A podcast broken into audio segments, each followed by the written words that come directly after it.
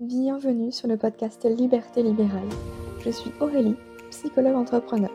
Pendant longtemps, j'ai fait ce qu'on attendait de moi, jusqu'au jour où je me suis autorisée à sortir du cadre et à m'épanouir pleinement. Avec ce podcast, j'aimerais vous aider à créer une activité qui vous ressemble. Alors ensemble, incarnons les thérapeutes de demain. Bienvenue dans l'épisode numéro 32 du podcast Liberté libérale. Aujourd'hui, je vais vous partager le guide pour créer son premier programme en ligne. Parce que j'imagine que maintenant, ça y est, vous êtes prêt à diversifier votre activité de thérapeute en passant du libéral au digital. Pour tout vous dire, euh, c'est ce que je fais depuis trois ans, hein, et c'est ça qui m'a permis, de m'épanouir professionnellement et de sécuriser mes revenus mois après mois. Aujourd'hui, j'ai créé des dizaines de programmes en ligne et j'en ai tiré une certaine méthodologie que je vais vous partager aujourd'hui à travers quatre étapes pour une méthode simple et efficace pour créer son premier programme en ligne et on commence sans plus attendre avec l'étape numéro 1 qui est ni plus ni moins que poser les fondations. J'aime voir la création d'un programme en ligne comme la construction d'une maison. On va commencer par dessiner les plans, puis poser les fondations concrètement. Le plan, il correspond un peu à vos idées. Vos idées d'ailleurs, je vous invite à les mettre à plat. Moi j'aime bien la méthode carnet, euh, stylo, hein, mais vous faites un petit peu comme vous voulez, que ce soit papier digital, c'est vous qui voyez. Mais le fait de poser toutes les idées sur papier, ça permet vraiment d'y voir plus clair et de laisser de l'espace mental à potentiellement d'autres idées qui attendent juste derrière celles qui tournent en boucle dans votre tête. Et en fait, toutes ces idées, bah, à l'intérieur de tout cela, il va y en avoir effectivement qui vont être essentielles dans la transformation de votre client idéal, mais il y a d'autres idées qui ne vont pas l'être, qui ne vont pas être essentielles. Et pour tout vous dire, j'ai d'ailleurs moi-même fait l'erreur de trop donner. Et clairement, ça perd les gens. Et souvent, on a cette peur de euh, ne pas en donner assez euh, parce que on veut que les clients soient contents, on veut vraiment aussi se rassurer soi-même et c'est plus là-dessus en fait qu'il va falloir travailler. L'idée c'est pas de tout donner, c'est de donner l'essentiel parce que quand on en donne trop, trop pardon, bah, les gens ils sont complètement perdus et peut-être même carrément découragés face à l'ampleur du travail, de tout ce qu'il y a à faire. Et ça c'est pas évident hein, de décortiquer ce qui est essentiel de ce qui ne l'est pas. Et surtout de se détacher de plus j'en donne, plus je suis légitime, ou plus ça va les aider, ou plus je peux, augmenter mon tarif. C'est faux. Les gens, ils viennent vous voir pour avoir un résultat et ils sont prêts à payer bien plus cher pour avoir une méthode qui soit rapide, efficace et qui n'ait pas besoin de faire le tri entre toutes les informations qu'il y a sur le marché. Sinon, ils regarderaient à la bibliothèque ou sur YouTube ou Google pour avoir toutes les infos dont ils ont besoin. Mais c'est pas ça qu'ils recherchent à travers un programme en ligne. C'est un chemin déjà tout tracé. Donc en fait, demandez-vous, qu'est-ce que mon client idéal a besoin de savoir pour atteindre son objectif? Et là, vous aurez les fondations de votre programme. Et tout ce qui n'est pas essentiel, en fait, vous pouvez simplement le rajouter en bonus. Alors ne rajoutez pas tout, mais ça peut être simplement des bonus à ce moment-là. Les fondations de votre programme constitueront la thématique abordée en étant le plus spécifique possible. Parce que rappelez-vous, dans l'épisode des podcasts de la semaine dernière sur les trois erreurs à éviter pour créer un programme en ligne, s'adresser à tout le monde revient à ne s'adresser à personne. Et puis ensuite, il faudra déterminer ce qu'on appelle le client idéal. La personne à qui s'adresse votre programme en ligne. Et puis enfin, de quelle manière vous souhaitez délivrer votre contenu plutôt en vidéo, en audio, à l'écrit. Et je vous donne un exemple. Si vous vous adressez aux mamans, bah, un contenu audio, ça peut être particulièrement adapté puisqu'elles pourront suivre le programme tout en faisant autre chose. Et ça vient directement répondre à l'objection bah, je n'ai pas le temps. Donc il faut penser à tout ça. La deuxième euh, étape, c'est la création pure et dure, hein, c'est-à-dire comment passer de la théorie à la pratique ou encore comment rendre concret les idées que nous avons couchées sur le papier euh, à l'étape numéro 1, c'est-à-dire poser les fondations. Donc pour la partie création, on va pas se mentir, il va falloir plonger dans l'aspect technique en choisissant le bon matériel, les bons outils digitaux, et puis aussi mettre en place un système de paiement pour que tout soit automatique, pour que vous n'ayez pas à paniquer dès que vous recevez un mail «Ah, une personne a, heu, fait une vente» et que derrière vous ayez à lui envoyer manuellement tout votre programme. Non, non et renon, surtout pas. On veut de la liberté, hein, et clairement, tout peut se faire de manière automatique, c'est juste qu'il faut le paramétrer. Alors rassurez-vous, hein, je sais que cette étape, elle peut faire peur quand on n'y connaît rien, mais il suffit juste d'apprendre en fait, ou bien de se laisser guider. Et vous le savez, maintenant, au sein de l'école Liberté Libérale, je vous propose des tutos pour vous aider à avancer pas à pas en partant de zéro. Je vous mettrai le lien de la liste d'attente dans euh, les notes de l'épisode pour être informé de la prochaine ouverture des portes.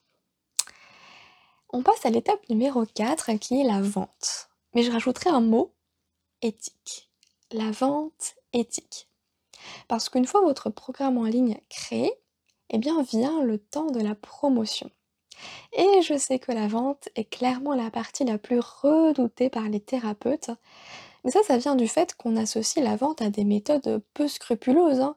Vous vous souvenez peut-être des personnes à l'époque qui venaient toquer aux portes pour nous vendre des aspirateurs, des produits de beauté, etc.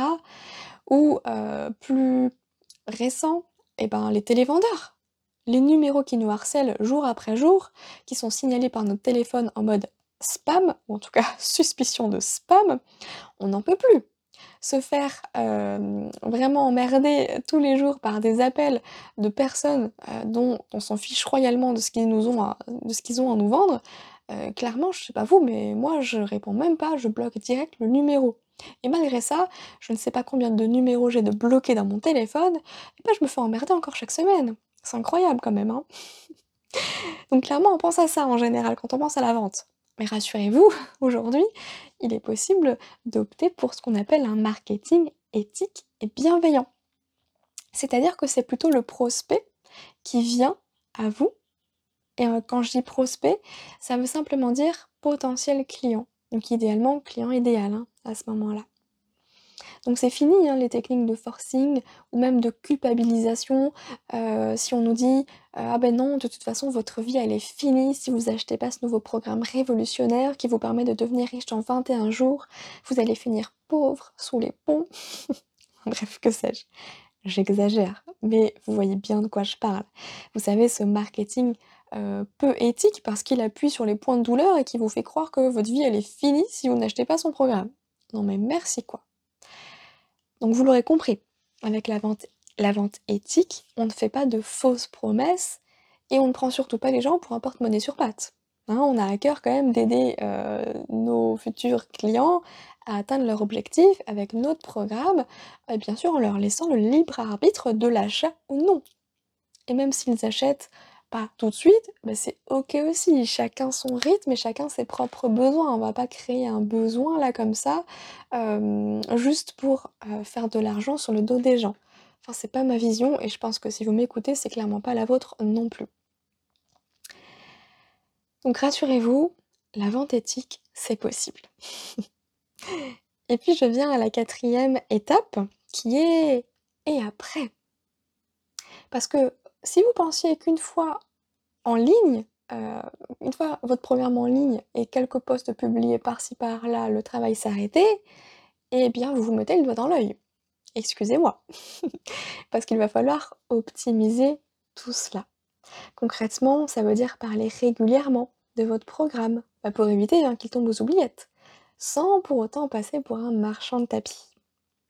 Il y a aussi le marketing de contenu, qui est, à mes yeux, la technique la plus éthique et la plus efficace, puisqu'elle consiste à créer du contenu, que ce soit des articles de blog, des épisodes de podcast, des vidéos YouTube, des posts sur les réseaux sociaux, pour apporter de la valeur à votre audience afin de développer cette relation de confiance qui leur donnera envie d'investir dans votre programme, même si vos concurrents font la même chose.